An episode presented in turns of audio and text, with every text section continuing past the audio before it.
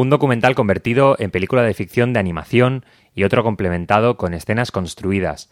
Hoy nos embarcamos en dos maneras de contar una realidad para adaptarla a una pantalla grande o a una manera que encuentre un público cada vez menos acostumbrado a la no ficción en las salas.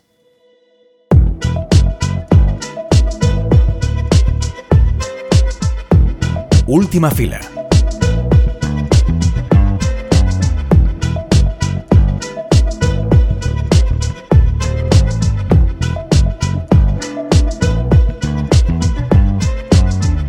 Fernando Trueba y Javier Mariscal se reencuentran 10 años después de Chico y Rita en Dispararon al pianista, una película que surge a partir de una investigación del propio Trueba sobre Tenorio Jr., un gran pianista de la primera bossa nova que desapareció en extrañas circunstancias en la Argentina de Videla.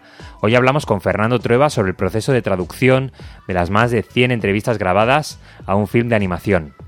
Por otro lado, pero sin dejar ni América Latina ni la no ficción, fijamos la mirada en El Castillo, un cuento de princesas desde Argentina. Y ya de vuelta a España, Arancha Echevarría habla sobre la comunidad china de segunda generación en su alegato antirracista Chinas. Esto es Última Fila, el programa de cine de Cultura Plaza y Plaza Podcast. Aquí estamos Álvaro de Vis, Clara Gorría y tú, que nos estás escuchando.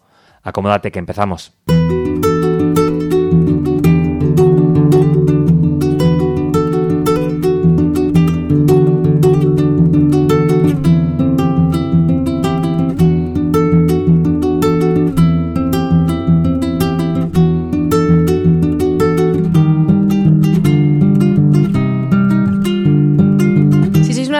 Como nosotras, ya sabéis que la etiqueta del Festival San Sebastián Premios y Cientos Latinos más o menos siempre suele ser sello de calidad. Así que me imagino que ya os habéis enterado que este año se lo ha llevado El Castillo, del argentino Martín Benchimol. El director, nacido en 1985, cuando recibió este premio, pidió un aplauso gigante para los protagonistas eh, de este film. Este es el momento de ensueño cuando ganas un premio que dura muy poco, pero que compensa todos los años de esfuerzo. En este caso, muchos, porque ha sido un proceso de rodaje larguísimo. Es un documental, pero también es una ficción. Es la vida de Justina y Alexia, una madre y una hija que heredan un castillo. O sea, esto es así. Martín Benchimol escribió algunas escenas basadas en su vida, creando así esta especie de película espejo entre la ficción y la realidad. Vamos, que fue al castillo, las conoció, vio su vida y entonces a partir de ahí escribió escenas que ellas mismas tuvieron que años después representar. Mientras recorres este castillo, mientras vagas por sus habitaciones intentando recrear tiempos más esplendorosos constantemente, te viene a la mente una pregunta. ¿Esto es verdad? Y es que resulta que el director eh, se encontraba por la zona localizando ubicaciones bueno, para otras sus películas y de repente vio este castillo que es bastante curioso, eh, ya lo veréis en la película, y así conoció la situación de Justina, su dueña. En un primer momento cometió el error que podría ser el germen, no lo sé, de esta película. Al ver a Justina y al ver un poco cómo era su aspecto, preguntó dónde estaba la dueña de la casa. Y es que era ella misma. Después de cuidar durante muchos años a la dueña mm, anterior, eh, esta dueña se la dejó en herencia con una condición, que no la podía vender. Con esta sinopsis eh, comenzamos a recorrer esta película que, es un castillo, junto a una multitud de gatos, cabras y gallinas que también viven a sus anchas bastante felices por allí. Está Alexia, que en sus aposentos juega a videojuegos de coches, eh, pero bueno, ya, aunque vive allí, quiere ver un poco más de mundo fuera. Así que tenemos, por una parte, a Justina, que de repente tiene un castillo que no sabe muy bien cómo cuidar, y Alexia, que también vive allí muy feliz, pero que a la vez, bueno, quiere salir un poco de, esa mansión. Estos habitantes eh, a veces también reciben la visita de los desheredados, o sea, la familia anterior de la dueña que aún cree, se cree con la potestad de pasar por allí a celebrar su cumpleaños o cualquier festejo que se les ocurra. Así, con una cámara estática y sin hacer zoom ni, ni, puntear nada, el director señala la parte política de esta película. ¿Qué pasa si de repente cambiamos a las clases de casa o damos a alguien una casa en la que por clase no debería estar? Poco más que deciros. Con esta pregunta en el aire, el viernes estrena este cuento sobre contradicciones y delirios del sistema que, bueno, está totalmente definido por esa cosa que llamamos herencia. Suena Tenorio Junior.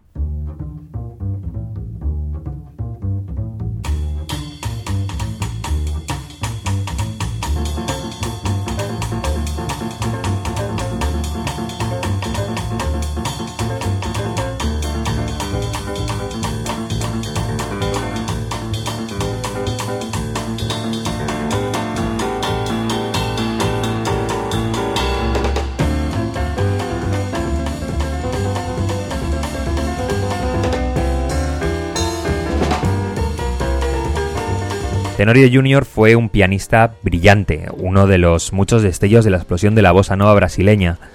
Pero mientras la música iluminaba las noches de América Latina, Estados Unidos organizaba golpes de Estado para desestabilizar la mitad del continente que le molestaba.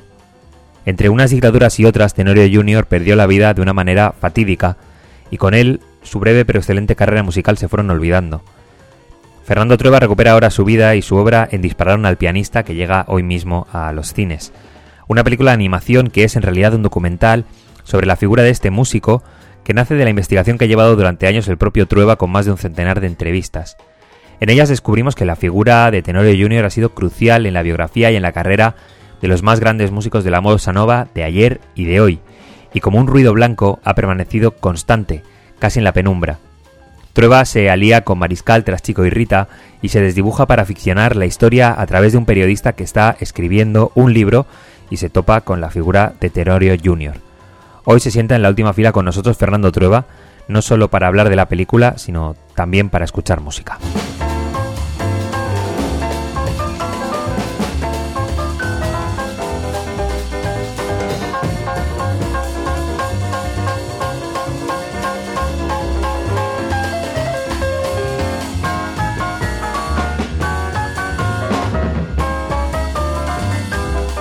Después de, tantos años de, investigación, eh, la primera pregunta que se me ocurre es eh, con qué cuerpo, con qué distancia eh, ves esa historia que, has, ido desentrañando durante tanto tiempo ya en una pantalla grande y, a la espera del gran público, ¿no? Del público. Bueno, pues también es una liberación, ¿sabes? Cuando has estado tanto tiempo dando vueltas a algo y hasta que has conseguido darle forma y sacar adelante el proyecto y hacerlo, pues cuando al final ya dices ya está ahí, pues es ya como es como que tu hijo echa a andar y se va de casa y ya ha hecho la carrera y ya tiene trabajo, ¿sabes? Em, ¿Cuándo te das cuenta de que, de que hay una película detrás de, esta historia que conoces? Prácticamente yo creo que desde el principio lo que me di cuenta es que ahí había una historia que era muy fuerte, que era muy potente, que contaba más de lo que contaba, que tenía mucho trasfondo, sabes, que era más universal, que siendo particular y contando la historia de una persona, eh, eh, contaba muchas cosas, ¿no? De una época, de un tiempo, de, de de la vida, de los seres humanos, de la locura que es la vida y todas estas cosas, ¿no? Y, y, precisamente cuál era el, porque si no, si no digo mal, has, hecho más de un centenar de entrevistas, ¿no? Eh, eh, ¿Cuál era el, el, miedo de, de, abordarlo o cuál era el reto que a lo mejor como, como cineasta, como contador de historias, esta, esta historia en concreto pues, pues tenía una, una singularidad que, que abordar, ¿no? Sí, la primera desde luego era encontrar qué forma eh, tenía que tener esta, contar la historia. O sea, llegué a pensar, empecé pensando en un documental, también pensé en un libro y al final decidí que tenía que hacer eh, usar la animación que que, mm.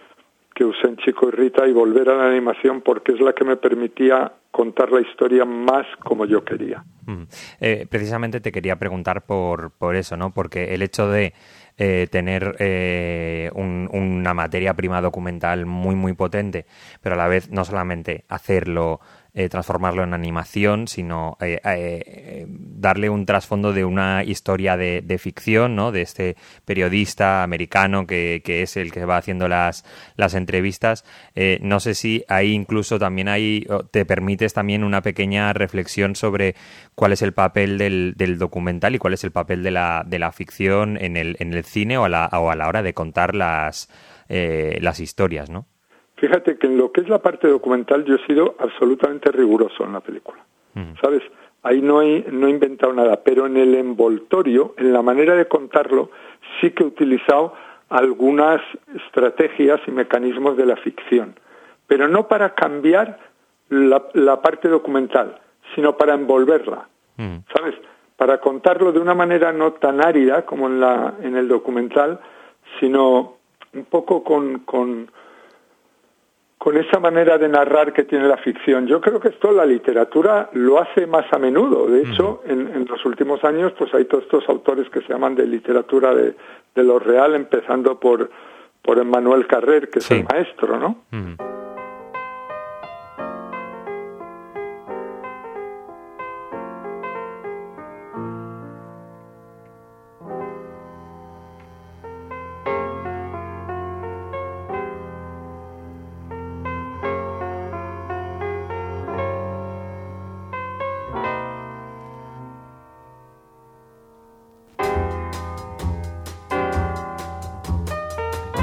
¿Qué tienen las películas de, animación que, no tiene otro soporte cultural de todos los que de los que tú haces? Porque, eh, bueno, aquí hay incluso una novela gráfica, ¿no? Pero tú conoces bien el mundo de la música, conoces bien el mundo del cine, de ficción, de documental. Eh, ¿qué, cómo se maneja entre manos una, una película de animación? Bueno, es muy bonito porque te permite recrear cosas sin, eh, sin, o sea, recrear, por ejemplo, el Brasil y los bares aquellos de los años 60 donde la, nació toda esa música, ¿no? Recrear a Tenorio cuando era joven, no, no verle solo como un desaparecido, como una víctima, ¿no? Sino como un muerto, ¿no? Como eh, que le estás haciendo la autopsia, ¿no? Sino también contar que era un tío vivo, que era un tío joven, que era un tipo eh, que tenía una personalidad determinada, que, está, que tenía unos problemas determinados, una vida determinada y que la historia, como a tanta gente, como le pasa cada día a muchos pues en Ucrania o en África o en los lugares donde hay eh, conflictos en Armenia y tal, pues la, la, historia le pasó por encima como una pisonadora, ¿no? Claro, precisamente te quería preguntar cómo, cómo era el proceso de crear esas imágenes casi invocando ¿no? a, Tenorio, en el que a lo mejor poníais una, una grabación de él o una grabación de, de, un concierto y a partir de ahí eh, surgía toda una escena eh, preciosa ¿no? De, de, ver cómo tocaba, ¿no? de poder, poder invocarle. ¿no? Claro, eso, ese es eso es lo más bonito del trabajo, ¿sabes? De hacer una película como esta, ¿no? El, el, dar colores y vida a todo eso y luego una opción que, que, era muy bonita, que era como eh, la película es un puzzle hecho a partir de los recuerdos de mucha gente que van contando cada uno su punto de vista, poder ilustrar eso, ¿sabes? Y entonces con Mariscal muy rápido nos dimos cuenta que queríamos a cada que cada historia que alguien contaba era como una película dentro de la película. Y queríamos darle un color, una textura distintos, incluso a veces un tipo de animación distintos. Unas veces más animado, otras menos, dependiendo lo que nos, la historia nos pedía, ¿no?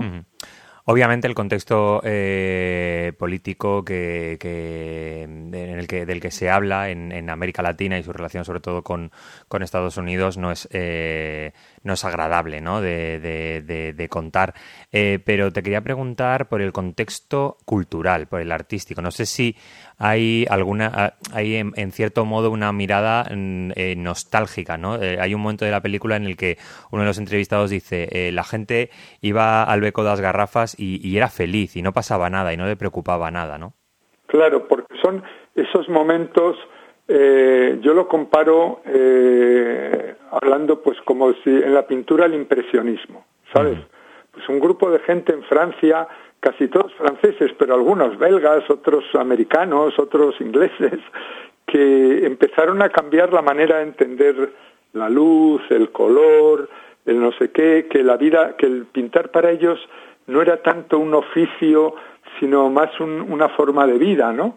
Y, y crearon una pintura que, que, sigue estando ahí y que nos habla de una manera muy directa y que además es una pintura que quizá más que, que ninguna otra, que, que, a mm. veces ves pinturas de otra época y lo que te produce es más la admiración o la emoción, es estas, eh, ese tipo de pintura lo que produce es un placer sensual mm. al verlo, ¿no? Creo que, que, la música brasileña de esa época tenía esas mismas eh, cualidades. ¿Y qué relación tiene con la Nouvelle que también está tan presente en, el, en, la, en la película? Más allá de que, de que, es, de que es una, una filia, claro. Una relación directa que es que está ocurriendo simultáneamente, que un grupo de franceses, directores jóvenes, están tomando al asalto el, mm. el cine francés y creando una nueva manera de contar, de hacer películas más personales, menos industriales, menos fabricadas y más sentidas y yo creo que lo que estaban haciendo con sus guitarras y sus pianos y sus letras los, los jóvenes brasileños en Río de Janeiro era lo mismo con la música.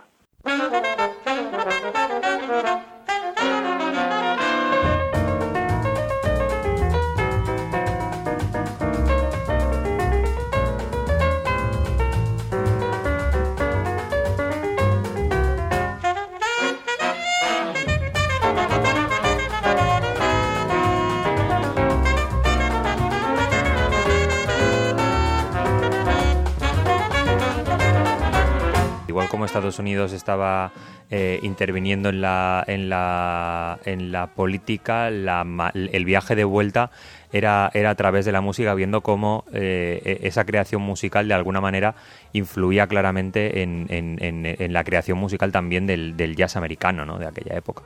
Claro, es que es que América siempre ha tenido la música americana una relación muy buena, primero con la música europea, ¿no? De la que un poco sale toda la, gran música americana de, de, europeos emigrados y tal. Y luego siempre ha estado mirando con mucha atención, especialmente a los dos países más musicales de América junto con, Estados Unidos, que son Cuba y, Brasil. ¿no? Entonces el intercambio ha sido continuo. ¿no? de músicos, de ritmos, de cosas y tal, y eso produce una de las riquezas musicales más grandes de, nuestra época, ¿no? Mm, además de las de las entrevistas, en, en alguna de, esas entrevistas eh, se ve como los músicos tocan eh, música, ¿no? Suena suena una versión de Bebo, suena una versión de, de Toquiño, suena una versión de, de Donato. Cuéntame cómo, cómo surgieron esas, esas, esas canciones, esas versiones dentro del, del propio proceso como de investigación o de creación de la película. Pues fue muy bonito, cada una tiene una historia.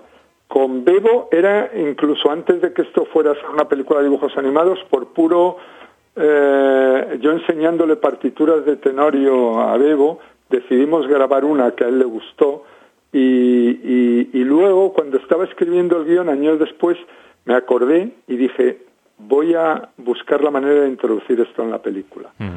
Con Donato fue también porque había yo encontrado una grabación de Tenorio como que homenajeaba a Donato, que era un tributo a Donato. Y él no lo sabía, porque era una grabación amateur.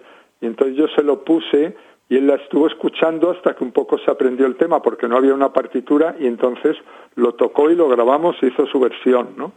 O, por ejemplo, a Caetano Veloso me hizo un regalo precioso que es que le dije, oye, esa historia que me contaste hace años del tren en el que ibais tocando esta canción y él te enseñó las armonías del jazz, ¿me podrías ilustrar eso musicalmente? O sea, cantarla y, y hacerme con la guitarra lo que tú recuerdas que te estaba enseñando Tenorio, ¿no? Entonces Caetano me lo hizo y es precioso, a mí me emociona cada vez que le oigo.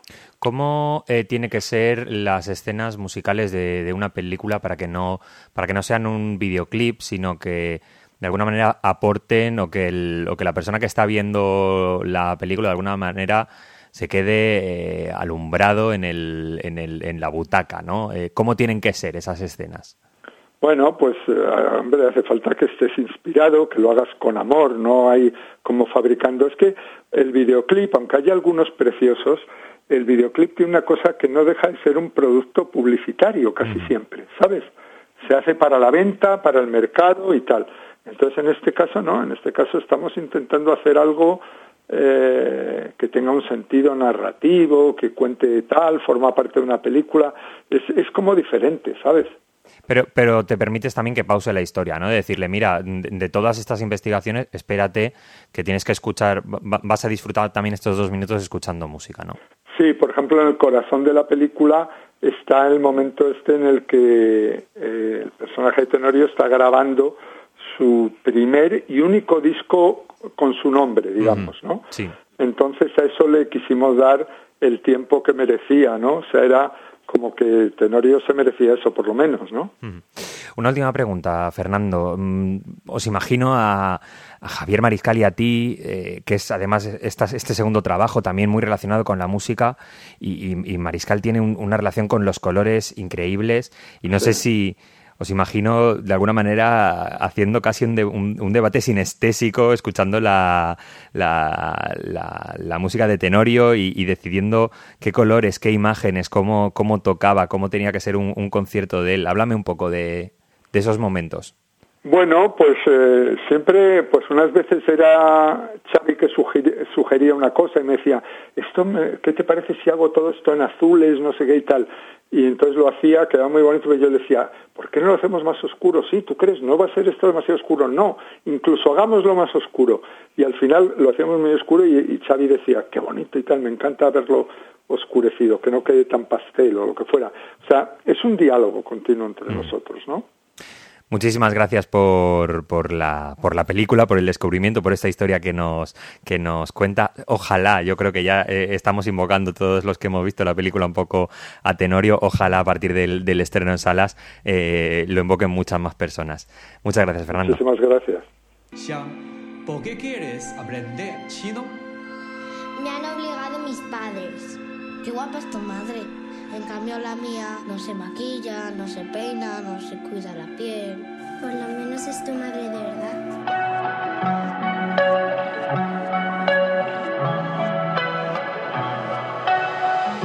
Sing to me, tell me that I'm not the one.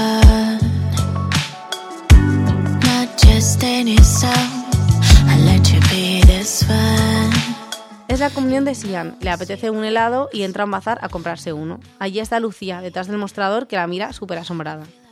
Días después coinciden al comienzo del curso. La profesora, por supuesto, sugiere que se sienten juntas ya que las dos son de origen chino.